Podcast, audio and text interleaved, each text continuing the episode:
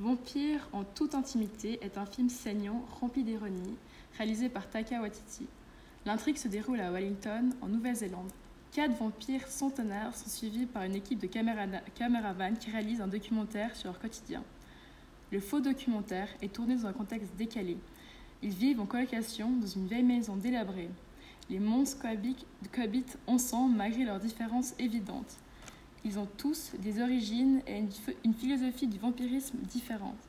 Ce film est très humoristique et se base sur les stéréotypes du vampire typique Twilight. Il ridiculise cette créature éternelle en montrant ses défauts et en retirant leur aspect glamour. Ils n'ont rien de vampire, mais s'approchent peut-être plus de nous humains.